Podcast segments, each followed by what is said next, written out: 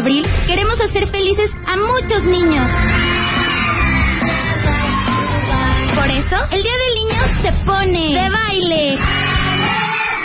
Tú también ponte de baile con los niños y ayúdanos a transmitir en vivo desde alguna casa o hogar que tú conozcas. Mándanos tu historia y juntos haremos que este día no se les olvide nunca. Porque queremos darles mucho amor y llevarles muchas alegrías. Dale click a martadebaile.com o wradio.com.mx. Baile con los niños. La caravana de baile transmitiendo en vivo y en directo desde la ciudad de Puebla. ¡Continuamos!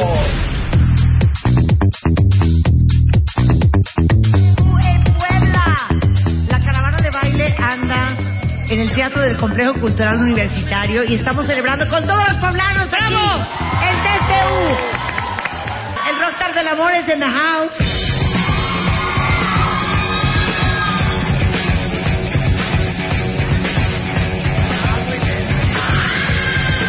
Mario Guerra, que cree que no vino a trabajar. Ustedes le conocieron la voz en estas últimas dos horas. No has participado en nada. Qué mala onda, Mario. Qué mala onda, Mario. qué? Pues no has venido a trabajar. No, ¿cómo no? Había que trabajar desde el principio. Estuve observándolo todo ¿Quién ama Mario. Guerra? Bueno, el día de hoy vamos a hacer algo que nunca hemos hecho. Vamos a abrir un consultorio con Mario Guerra y vamos a darle oportunidad en vivo a los cuentavientes poblanos a que le pregunten a Mario lo que ellos quieran. Y ya llegaron las dos primeras preguntas. Vamos a hacer la primera. Tienes que decir, my name is I am from. ¿Ok? Me llamo Marta, eh, from Puebla. My name is Marta, I am from Puebla. My name is Marta, I am from Puebla. Muy bien. ¿Qué opinas de la hipnosis para solucionar la neurosis? Bueno, la neurosis ya no es eh, propiamente un término clínico, ya desaparece como tal. La hipnosis es buena clínicamente, no la hipnosis de show, sino la clínica, sirve para diferentes trastornos. Yo la complementaría con un tratamiento médico de otra naturaleza o aquellos que no respondan a un tratamiento, que no tengan una causa identificada por la medicina tradicional, puede beneficiarse con la hipnosis, trastornos de ansiedad, eh, trastornos de alimentación. Eh, eh, es muy buen complemento para un tratamiento tradicional, puede acelerarlo, o cuando la causa no está clínicamente identificada, que puede tener un componente psicosomático la enfermedad. ¿no? Las enfermedades también pueden empezar a somatizar cuando tienen un origen psicológico. Podría ayudar mucho en ese caso. Siguiente pregunta. Buenos días, soy Silvia Quiroz, vengo de Tochimilco, Atlisco, Puebla. Sufro de piel de cebolla. ¿Cómo le hago para que mi pareja me entienda y pueda yo relacionar y estar bien con él? Claro, la- Mana, ¿qué es piel de cebolla? Perdón. La piel de cebolla se da porque después del climaterio, Ajá. eh, nuestra parte de entrada vaginal eh, sufre cambios, ¿sí? Y se vuelve muy sensible, como rasgadura, y al tener contacto sexual, pues me arde. O sea, no te gusta cooperar. Sí. Y tu No, pareja sí. no te entiende. No, sí, claro que me gusta cooperar, me gusta mucho cooperar, ¿sí? pero, no te es cómodo. Pero no me es cómodo y algunas veces, pues me... Él te reclama, se molesta, se no, disgusta. No, no me rechaza, pero como que no me entiende esa situación. ¿Qué hace? ¿Sí? ¿Qué hace? ¿Qué ¿Cómo no te entiende? ¿Qué hace él? Él, pues, ¿Cómo te das cuenta que no te entiende? Eh, él piensa que, que es porque mm, No. es- no me manipula suficiente, que eh, no me da. No, pues ya te metiste en camisa de once varas, mano. Ahora Sí. cuéntanos el cuento. ¿Cómo? Eh, sí, eh, este, se pone nervioso. Eh, A ver, para entender bien, ¿se pone nervioso porque cree que te va a lastimar o se siente es. como, como rechazado por ti? ajá, también. Las dos cosas. Las dos O sea, no le sabe por dónde, se pone nervioso, sudoroso. Ok, tú has hablado con él, él sabe lo que tienes. Sí, pero él no entiende. Ok, ¿tú le has explicado o le ha explicado el doctor a él? Sí. ¿El doctor le ha explicado a él también? No. ¿Por qué no ha ido él contigo al doctor a esto? Porque tiene mucho trabajo siempre. Ah, es que ahí está la cuestión. ¿No? Hay, prioridades. Creo que, creo que yo hay prioridades. Este es un tema de pareja, porque el tema de la sexualidad en pareja debe ser tratado en pareja. Si él tuviera una disfunción eréctil, seguramente tendrías que también ir con el doctor para que les dijera qué hacer. Él debe estar informado. Si a ti no te escucha, lo conveniente es que ambos vayan con el médico, les informe cuál es tu condición y qué cosas sí se pueden hacer, porque muchas cosas sí se pueden hacer para que no seas lastimada y no tengas esa preocupación, y otras para que sigan teniendo una vida sexual activa y plena los dos, y no van a empezar a entrar en una crisis de relación justo porque esto empieza a deteriorarse poco a poco. Es- a veces uno no como pareja no es escuchado por el otro porque pues no sabe o, o me siento lastimado, rechazado. Los hombres somos muy vulnerables, demasiado vulnerables a, a muchas cosas. No quiere decir que sea bueno, de hecho nos, nos ufanamos de ser muy valientes, pero somos muy sentiditos. Entonces mejor que lo Y en la informe. cama son más santeditos. Eh, sí. Con Sí, sí. cualquier cosa se te ponen loco. Y mejor que sea un profesional que le indique qué tienes, cómo tratarte, qué sí se puede y qué no se puede. Pero tiene que acompañarte. Yo sé que tiene mucho trabajo, pero tampoco creo que esté cuidando el, el reactor nuclear de Fukushima a ver si se desborda la radioactividad. Entonces creo que todos podemos prescindir un poco de su eficiencia laboral con tal de que un día vaya contigo a acompañarte una ¿Cómo cita se médica. llama el fulano? Este, se llama Mago Merlín. Ma- Mago Merlín. Mago Merlín. Ve al doctor con tu mujer. Sí, y deja de hacer magia, ¿no? Este, Exacto. Muchas Sí, gracias, bueno, mana. eh, ¿Me recomiendas que use gel o que use crema de barbasco? Eh, Eso sí no lo sé, porque ya no es de mi especialidad. Sí. Yo creo que mejor te recomiendo que vayan juntos al doctor y te digan qué sí puedes hacer. Bueno, gracias. Ok. Ok, muchas gracias. Siguiente pregunta. Buenas tardes, me llamo Alejandra, soy de aquí de Puebla, soy enfermera especialista intensivista. Tengo 11 años de que me divorcié, tengo tres hijas, pero no me permiten que tenga alguna relación. Ah, Sí, dos de mis hijas. Ah, Y una viene conmigo porque no, no me deja. O sea, A ver, no, esta no puedo. ¿dónde ¿Qué edad está? tienen tus ¿Qué edad hijas? tienen? Sí. Tiene, una tiene 22, que ya sí es la que está de acuerdo. La de 19 y la de 11 se ponen muy celosas Ajá. y Ahora, no lo aceptan. Hay que entender cuál es su temor, cuál es el temor que tienen. A a que mejor las te- deje, a que ya no las quiera, pues hay- que ellas, no que las ellas ya no tardan en dejarte a ti también con esas Yo ya edades. se los expliqué y les dije, inclusive, voy a buscar una cita con Mario Guerra y las voy a llevar. Eso. A ver, Debe de pido, entender. claro, pido un silencio absoluto porque sí quiero que Mario les hable a estas tres niñas, sobre todo a las dos que no quieren. Eh, mira, eh, es normal tener temor. Me imagino que no, viven, tú- no vives con tu esposo. No, no- Él está en Chiapas. Él está en Chiapas, ok. Y, y ya, ya, por más que son adultas, existe un temor a ser abandonados por los padres. Eh, el, el temor es perfectamente normal. La cuestión está en que esto va a suceder tarde o temprano. Y qué bueno que suceda, que ustedes van a separarse, lo cual no quiere decir que van a romper la relación, sino que físicamente van a separarse cuando ellas decidan de hacer su vida en pareja o no. Porque también tenemos ese paradigma, que a fuerza me tengo que salir de la casa para hacer una vida en pareja, y no mucho nos planteamos que tendríamos que salirnos de la casa antes de hacer una vida en pareja para experimentar qué se siente vivir con nosotros mismos. Y eso sería un- algo más enriquecedor para no salir de la casa de los padres a esto, pero prohibirle, restringir a un hermano, a un padre, a un hijo que tenga una pareja, eh, no es algo que vaya a funcionar. Entre ustedes va a haber una crisis, si no es que ya la está viendo por eso.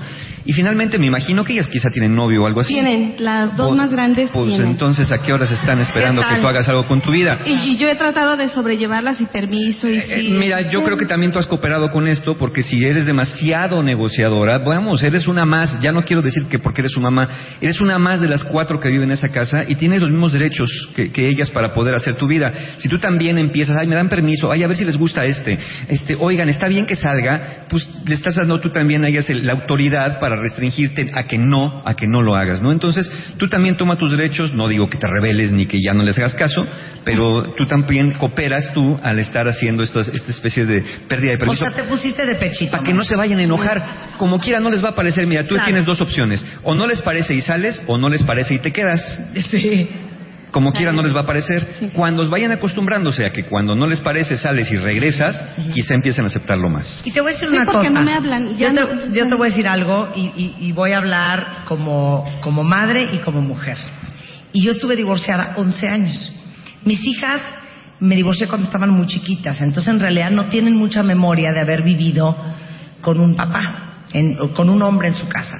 Y cuando yo decidí casarme, fue un tremendo shock para ellas, porque ellas iban a vivir algo que no conocían. Entonces, por supuesto que como madre te da culpa, porque dices, claro, debería de yo ser seguramente como mi abuela y mi mamá, una madre abnegada y dedicarme a los hijos de aquí hasta los 84 años que me muera. Pero yo te voy a decir dos cosas que son bien importantes. Número uno, aunque no lo creas, tú le estás endosando a tus hijas una factura que ellas no pueden pagar. ¿Por qué? Porque el día que tú tengas 55, 60, 70 años, que estés sola, vas a tener un profundo resentimiento por saber que tú le entregaste en tus manos, en sus manos, tu vida personal y tu vida individual a tus hijas que hoy están casadas y hoy tienen hijos, ¿no? Que son tus nietos. Y eso yo creo que en un futuro te puede dar mucho resentimiento. Deja- y deja el resentimiento, la responsabilidad que van a tener después van a decir, ¿qué hacemos con mi mamá? Ya tiene 60 años. Pues yo Claro. me voy a jubilar en dos años. Por eso Imagínate. digo. y dos, y dos, te voy a decir una cosa. Nadie tiene derecho, ni los hijos, de decidir sobre tu vida. Y yo creo que el simple hecho de que estés aquí haciendo esta pregunta significa que eres una mamá muy dedicada. Y a estas tres niñas, que seguramente algunas están aquí y otras lo oirán después, yo les diría que más bien deberían de estar viendo a quién le presentan a su mamá. Porque el día que ustedes tengan hijos y marido y estén de hija, a ver, que vayamos por mi mamá para llevarla a comer, se van a estar picando los ojos. Mejor que su mamá tenga quien la saque a comer y quien le haga su masajito en la espalda y quien la tenga bien contentita. Entonces, no tengan miedo de perder el amor de su mamá porque eso nunca se pierde. No tengan miedo a tener celos de el tiempo que le va a dedicar su mamá a su pareja, porque los van a sentir y es totalmente normal. Y saben que ustedes siempre van a estar en el corazón de su mamá. Ese lugar no se los puede robar absolutamente ningún hombre. Y hay que entender también las ganancias secundarias, ¿no? ¿Qué ganan, qué ganan con estar en esta dinámica? Probablemente el tener a su mamá para hacer cosas, para cuidarlas, para preocuparse por ellas, todas las ganancias secundarias que hay. Y también pregúntate qué ganas tú. Porque cuando lo permites también de alguna manera, tú también las estás amarrando a ellas. Es decir, amarra la relación y todos aparentemente están muy contentitos, pero están en una zona de confort que es muy frágil y que en cualquier momento se fractura. Entonces, tú estás cooperando mucho con esto, ¿eh? Porque eres una mujer Quisiera- adulta. Y Mana- llevarlas a una terapia también. Mana, es que no hay terapia. Ya les, es que ya les hablé. Es que no tienes que hablar nada. Yo creo que tendrías que ir tú primero. Son discusiones que uno no tiene por qué tener.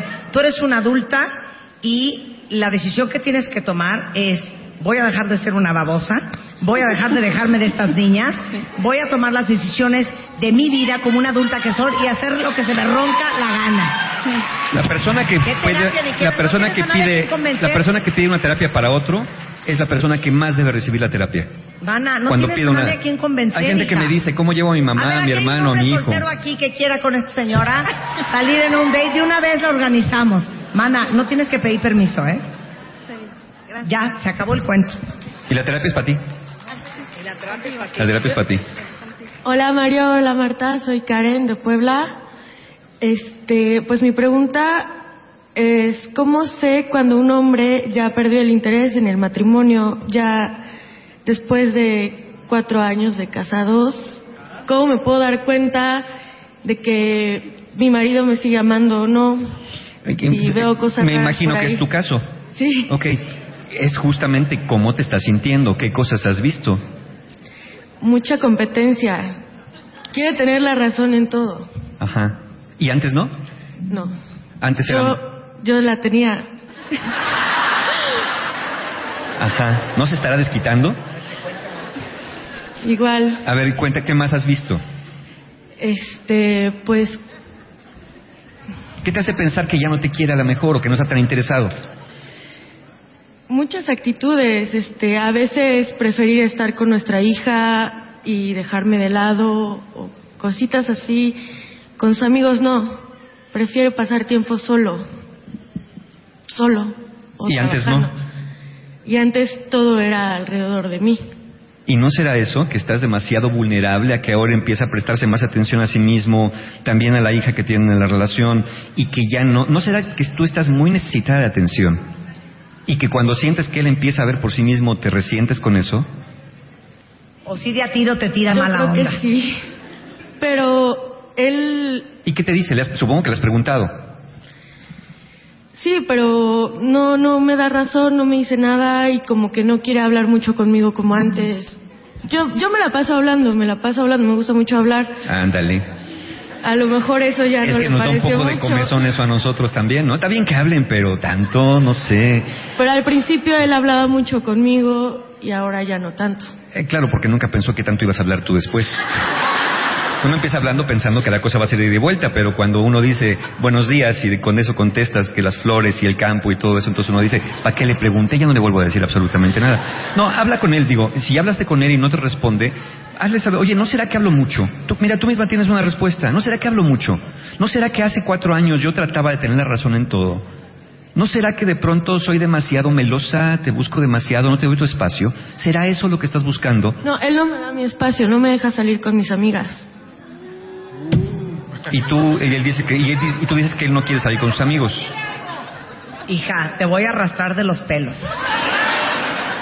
Mira, yo no, no- no no me no sé, no sé si, si ya no está interesado en la relación. Lo que sí alcanzo a escuchar son unas dinámicas muy peculiares, ¿no? Eh, en donde él prefiere guardar silencio con tal de no hablar contigo, el donde él no sale con amigos. Tampoco, tampoco es tan normal que no tenga amigos.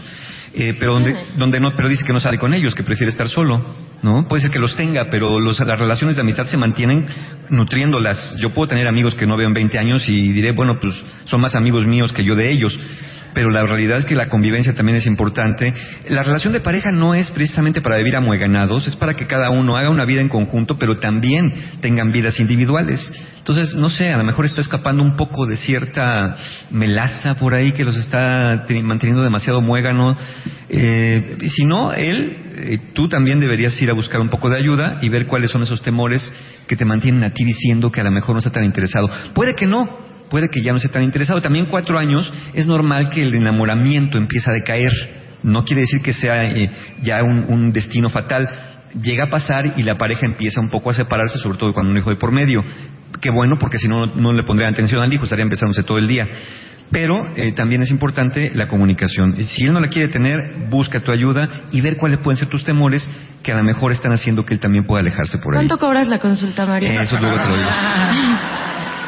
Está en el DF, mana, pero busca un terapeuta acá, ¿no? Al toro por los cuernos. Sí, hay, hay muy bueno, hay, Hay buenísimos terapeutas en todo México, de verdad. Digo, todos estudiamos, tenemos preparación y estoy seguro que en tu lugar donde En tú Puebla, vives claro. hay buenísimos Y yo terapeutas. creo que chambea mucho en ti. Y una vez que hayas chambeado mucho en ti, hasta ese día puedes tomar una decisión de qué vas a hacer con tu matrimonio. Y nada más es esta pregunta, ¿cómo yo, tú, puedes estar contribuyendo a que esto esté pasando? Puede ser que él sea el otro, pero pregúntate, ¿habrá cosas que yo esté haciendo que estén contribuyendo a esto? Y una vez que te des esa respuesta, empieza a trabajar sobre esas pequeñas causas y tal vez puedas empezar a encontrar una vía para, para mejorar la comunicación. Ok, muchas gracias. Hacemos un corte rapidísimo. Consultorio terapéutico con Mario Guerra en la caravana de baile desde Puebla, regresando más en W Radio. La caravana de baile transmitiendo en vivo y en directo desde la ciudad de Puebla. ¡Continuamos! La caravana de baile transmitiendo en vivo y en directo desde la ciudad de Puebla. Regresamos. En W Radio, en vivo desde la caravana de baile en Puebla, en el CCU. Y estamos en consultorio con los poblanos, con Mario Guerra, nuestro rockstar del amor. Cuentavientes que quieren escuchar de viva voz el consejo del hombre que las ama y las comprende. Así mero. A ver, my name is. Hola.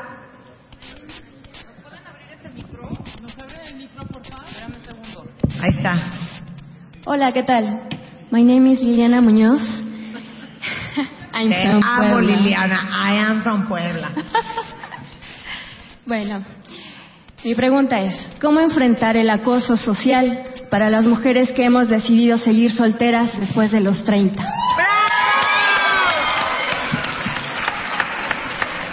Es cierto que la sociedad todavía le cuesta trabajo aceptar muchas cosas que se han mantenido tradicionales porque creen que es lo correcto, que lo que se ha venido haciendo es la forma correcta y una forma, sobre todo con las mujeres, ¿no? ¿Cómo? Soltera a los 30, desnaturalizada, no va a tener hijos, qué barbaridad, no va a formar una familia, porque la familia es el núcleo de la sociedad, etcétera. Debemos saber hoy que los núcleos sociales ya no solamente están conformados por la familia tradicional, hijos, padre, perro, mamá, dos niños, etcétera, sino también por personas que deciden vivir solteras, que deciden no tener hijos y que la única manera de hacer que la sociedad empiece a respetar eso y a, y a trabajar con el acoso social es seguirlo haciendo. Porque mientras más lo hagamos, es como el tema de la homosexualidad también. Mientras más lo hagamos, mientras más abramos estos temas, a la gente, a mucha gente no le va a gustar, pero la gente va a tener que acostumbrarse a esta nueva forma de vida, y nueva, nueva no porque no haya existido, sino porque hoy podemos decirlo más, yo no quiero estar con una pareja, yo no quiero tener hijos, yo no quiero hacer una familia tradicional. Entonces, no tienes que dar explicaciones, y si sientes que sí, pues hazte unos volantitos, los repartes, desde mi explicación de por qué permanezco soltera por la vida. Sí. Eh, no tienes que dar explicaciones, simplemente decir, estoy así porque así lo decido. Ay, pobrecita, lo que pasa es que nadie te quiere. No, o sea, tampoco, no, no, si me quieren, lo que pasa es que yo decido que no, no. Bueno, eso piensas, lamento que eso pienses, yo estoy así porque yo decido estar sola, porque yo decido estar soltera, porque yo decido no formar una familia tradicional. Esa debe ser tu única respuesta.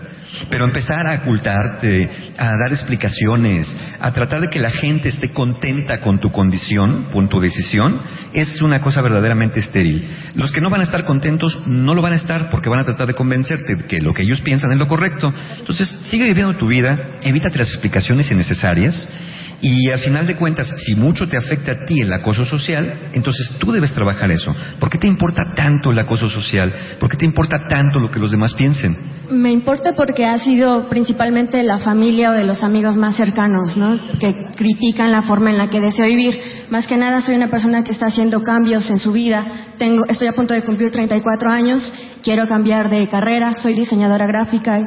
Quiero hacer otra carrera. Este, tampoco deseo tener hijos. Entonces es muy criticado que, este, cómo es posible que, que tú quieras a esta edad ser otra persona. ¿Por qué, por qué no? Sí. Nada más me que me digan, enfrentando Sí, a... nada más que me digan por qué no.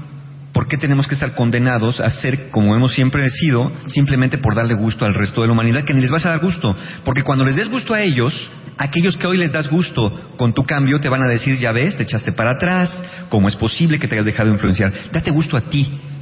Se rumora que esta vida es una y que nadie, nadie va a vivir la vida por ti. Entonces, toma tus propias decisiones y si aquellas personas que te critican son tan críticas que te hacen sentir mal, tal vez debas alejarte de ellas. Porque yo- al final de cuentas eh, no vas a poder lograr a darle gusto a todo el mundo todo el tiempo con todas las cosas que decidas. Y yo, y yo te preguntaría también algo, ¿por qué te agobia tanto? Es lo que le pregunté. Ah, ¿Por qué, ¿te por qué le- resbalar? ¿Por qué, por qué estoy preocupado? Eh, Porque son los- la familia de tus amigos. Bueno, si no son tus amigos directos, bueno, pues la familia de tus amigos es muy respetada, pero es la familia de tus amigos. Y si son tus amigos directos y te critican por eso, tal vez no sean tantos amigos como dicen ser. Gracias, mana. Gracias. Gracias. Gracias, mana. Si no, ya no da tiempo para alguien más. A ver, la que sigue. Hola, yo vengo de Atlisco, me llamo Silvia y mi pregunta es, ¿qué tan funcional puede ser una relación con una diferencia de 17 años, el más grande que ella? ¿Qué tan, qué tan funcional como una relación de la misma edad? Digo, eh, sal- salvo que el otro sea un recién nacido y tú tengas 17 años, pues entonces ahí sí la cosa puede cambiar. Pero si ya son adultos, en libertad, en pleno sus facultades mentales y lo están haciendo una relación por decisión, eh, 17 años no es una diferencia abismal, salvo que, y ahora vamos al otro extremo, ¿no? Que alguien tenga 70 y el otro 87, pues a lo mejor ahí sí ya sería una cuestión de enfermería. Este, de 49 y 76. Mira, si los dos comparten eh, eh, gustos comunes, si los dos comparten cierta vitalidad común, si tienen una vida plena en cualquier aspecto que la, tengan- la puedan tener y están conformes con eso, pues la respuesta es, ¿está funcionando? Y si a ti te gusta cambiar pañales, te vale. La, la- la- adorados la relación, la relación hoy está, está funcionando o no? En un principio, está en, en un principio apenas. Estás empezando, pues Bueno.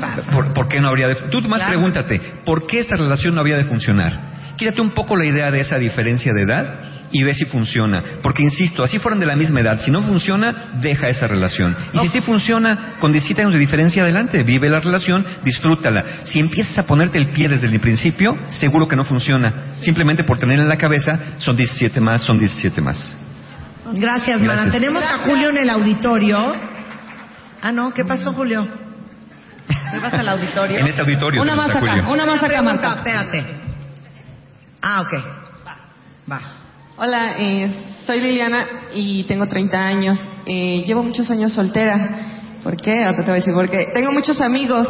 Eh, todos me caen súper bien, nos llevamos súper bien, tienen muchísimas cualidades que me atraen de ellos. Lo único es que físicamente no me atraen. Si yo llego a establecer una relación con alguno de ellos que siempre me está pidiendo que sea su novia, en algún futuro puede esto, pues no sé, mejorar o me puede O sea, ¿te enamorar. puede gustar Ajá, me puede eventualmente? gustar porque, pues yo siempre digo que no porque no me atrae. ¿Has conocido a alguien que sí te atraiga? Pues, pero hace muchísimos años, Ajá. ¿Hace cuántos años? hace como, no sé, 15. ¿O tenías como 15 años? Sí, pero ya de ahí en fuera como que no, no me atrae físicamente. Nadie. O sea, nunca volviste a ver un güey que dijeras, mira, este sí. Bueno, sí, pero nunca he tenido la posibilidad de que sea Ah. mi amigo. Ah, ok. que- Eso es distinto. Sí, sí, por eso yo pregunto, porque para saber cómo está la cosa. O sea, vamos, sí hay quien te ha gustado, pero no de los que te rodean. Ajá, por De, los- eso. de es los que te pretenden, ninguno te gusta. A ver, es que ¿por qué no hablan como la- son las cosas? Tengo un amigo que me tira la onda cañón, lo amo, me cae perfecto, no me gusta, ¿qué hago? Eso dijo. Tengo muchos amigos. Todos me, me quieren que tener una relación conmigo, pero no me gustan. ¿Eso traerá alguna bronca en el futuro? No, que si, que si algún Sí. día le gustará. Que si empiezas la relación con él, ah, te acabará gustando. Pues si no te ha gustado desde el principio, físicamente no te va a atraer más con el paso del tiempo. Al finalmente lo vas a conocer, sí, puede ser que haya muchas que- cosas que te gusten, pero ya al decir tú que lo físico no te atrae, también es una parte bien importante, no es la principal, pero es una parte bien importante. Quizá de quien te está rodeando, ¿no? En- ya está muy limitado a personas que físicamente no te están gustando.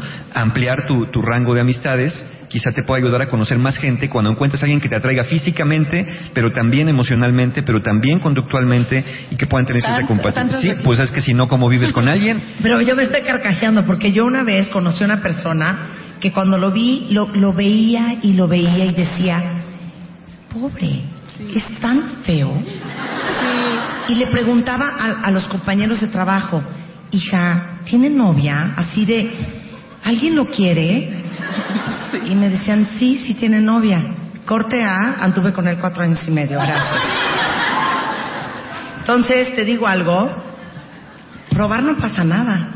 Y te digo algo, yo siempre lo vi, lo vi feo, los cuatro años y medio que anduve con él. No voy a decir su nombre porque lo conocen. Y yo lo veía de novia y decía, ay, es horrendo, pero es que lo amo. Entonces, uno nunca sabe, de veras. Gracias. Pero decir que sí por decir que sí, Sí, no. tampoco, ¿eh? O sea, a mí me caía perfecto y me hacía reír y me carcajeaba Tiene con que él. haber otros elementos, sí. Corte A me dio un beso y corte A cuatro años y medio. Ok. Entonces, no nunca Gracias. sabe. Gracias. Gracias. Este, bueno, soy, mi nombre es Gabriel, vengo de, de estado de Puebla, aquí Por en la fin un capital. hombre, Chihuahua. Y este, bueno, el problema es la relación con mis padres, porque mi papá le es infiel a mi mamá y mi mamá lo sabe incluso, pero cuando nos regaña nos pone el ejemplo de mi papá, que mi papá es el hombre muy bueno y así y acá, pero todas las patanadas que le hace yo digo, en cabeza cabe que lo defienda y Claro. quiero buscar la manera de cómo ayudarlo. Bueno, ayudar a mi mamá. ¿Ayudarla a qué? A, a mi mamá, no sé, a, a que se dé cuenta. Bueno, ya lo sabe, pero es que aún así sigue y sigue. ¿Y si ella quiere seguir ahí? Me pregunto yo. Si ella lo sabe, porque ya lo sabe, y si ella quiere seguir en esa relación, y tú la quieres obligar a que se dé cuenta de algo que no quiere darse cuenta, porque ella siente que no le conviene darse cuenta, y que cuando tú hagas eso, si pudieras hacerlo, que ojalá que no, y creo que tampoco, porque ya, si lo pudieras ya lo hubieras hecho, ¿no estarías afectando más a tu mamá de lo que crees? Yo entiendo que la quieres mucho, pero cuando la quieres tanto, entonces es cuando debes de respetar lo que ella quiere también. ¿Por qué pretender cambiar a una persona? Tú- ¿Cuántos no se empeñan en tienes que abrir los ojos porque es un patán y, y no te quiere y tú lo pones como en el altar y tú deberías darte cuenta quién es en realidad? ¿Cuántos años tienen de casados? 18. ¿Tú crees que no se ha dado cuenta quién es? O sea, ¿crees que tu mamá puede ser tan tonta para no darse cuenta? No, ella ya lo sabe, pero... Bueno, no quiere. ¿Qué vas a hacer con eso? Nada. Es que todos queremos controlar, ¿no? Eso es un poco de queremos controlar, pero un poco te entiendo, es por el amor que tienes a tu mamá. Y más te da coraje, seguramente que lo pone como el ejemplo y dices, no es cierto, no es el ejemplo, ven quién es, De- abre los ojos. Pero ella decide que quiere estar así. Como dice Ama mi a tu amigo, mamá. Como dice mi amigo, no es tu mexipexi. Y tampoco le cierres la puerta, tampoco, porque muchas veces pasa. Ah, bueno, entonces como quieres andar con él, luego no vengas llorando cuando te haga una patanada y no ve, no, sí, ¿sabes qué? Tenle abierta la puerta. Mamá, te amo mucho, no me gustaría que estuvieras pasando por esto, respeto tu decisión y cuando quieras estoy aquí con la puerta abierta para escucharte, para cogerte, para abrazarte. Si tú necesitas eh, ser escuchado, necesitas apoyo, si quieres dejar a mi papá, pero yo no te puedo obligar a eso. Claro, y nada más, digo, refil on ma, nada más quiero que te quede claro que sí estoy súper consciente que mi papá es un imbécil. Sí, claro. Puede ser, ¿no? Sí, sí, sí. Es, decirle, ser. yo sé que lo sabes, respeto Te tu decisión. Dios te bendiga. Por alguna razón estás con él. ¿No? No, no, no sé si es porque sienta para lo que le alcanza, no sé si es porque de verdad lo ama y tú dirás, ay, ¿quién puede amar a alguien así? Bueno, pues si sí lo ama, ¿qué vamos a hacer con eso? ¿Me explicó? Ella es su decisión, es una mujer adulta, a menos que sientes que tiene un tipo de retraso mental o algún pro no, de verdad, o que tenga algún problema para decidir una, inca- una discapacidad o una incapacidad, pues entonces sí habría que eh, someterla a algún tipo de tratamiento para que pudiera darse cuenta, pero pienso que no. Pienso que el respeto a su decisión es fundamental en este caso. Julio en el auditorio tiene la pregunta de un cuentaviente. July. Hola, ¿me Julio. Hola, hola. Julio. Aquí estoy, aquí, estoy. Entonces una última acá. Hola, buenas tardes. Mi nombre es Concepción Dolarte y vengo de Huejotzingo, Puebla. Mi pregunta es, ¿cómo cambiar una actitud negativa de las cosas y de las personas, o hacia las personas?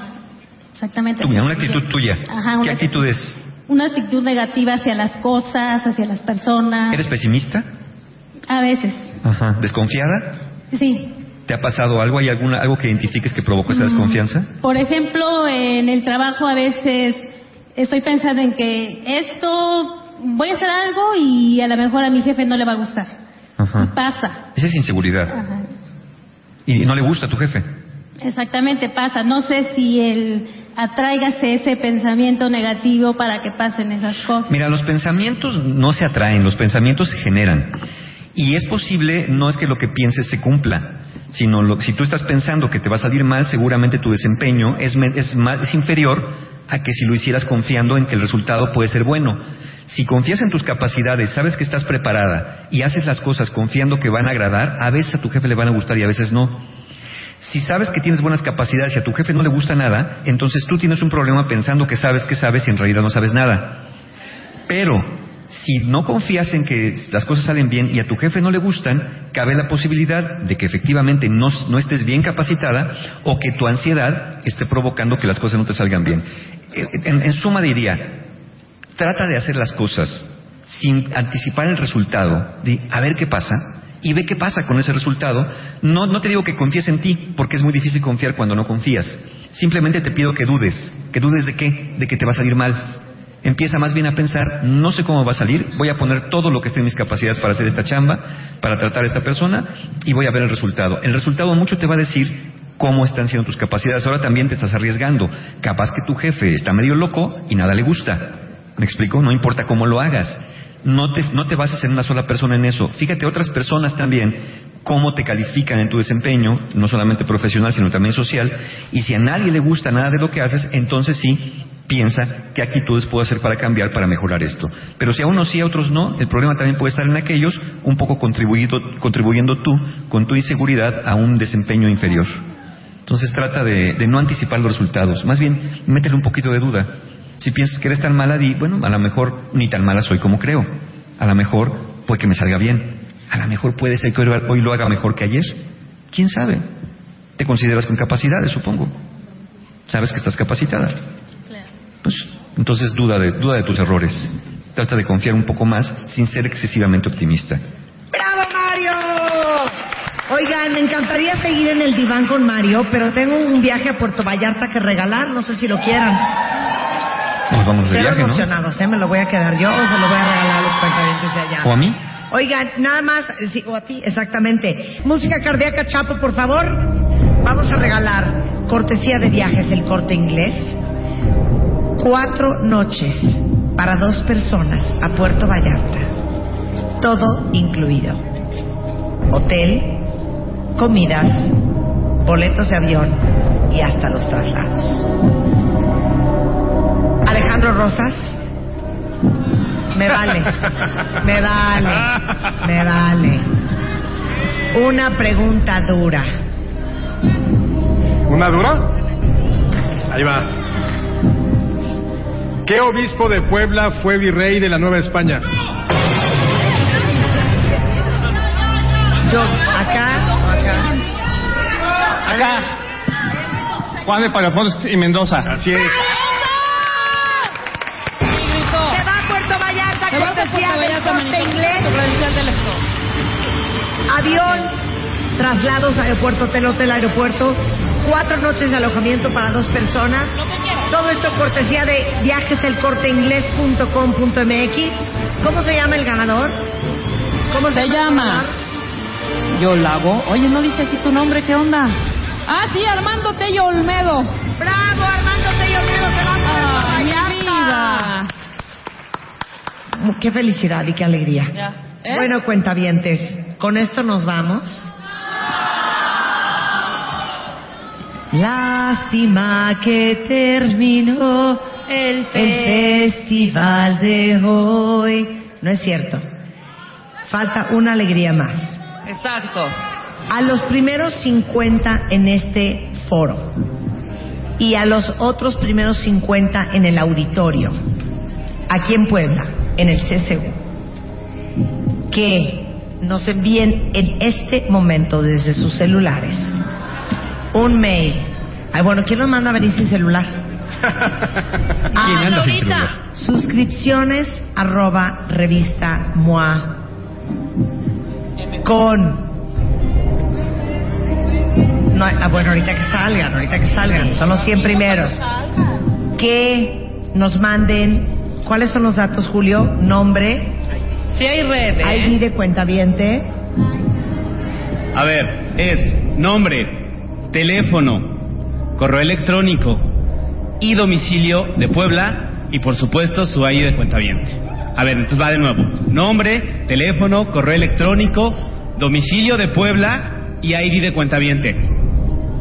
Y entonces el correo es suscripciones arroba revistamoa.com. Suscripciones arroba revistamoa.com. Si no tienen red, terminando el programa, corran de aquí. Exacto, porque cortesía de Coca-Cola Light les va a llegar a su casa aquí en Puebla. Las ediciones de la revista MOA de mayo, junio y julio totalmente gratis. A los primeros 100 poblanos que nos manden ahorita un mail a suscripciones arroba revistamoa.com.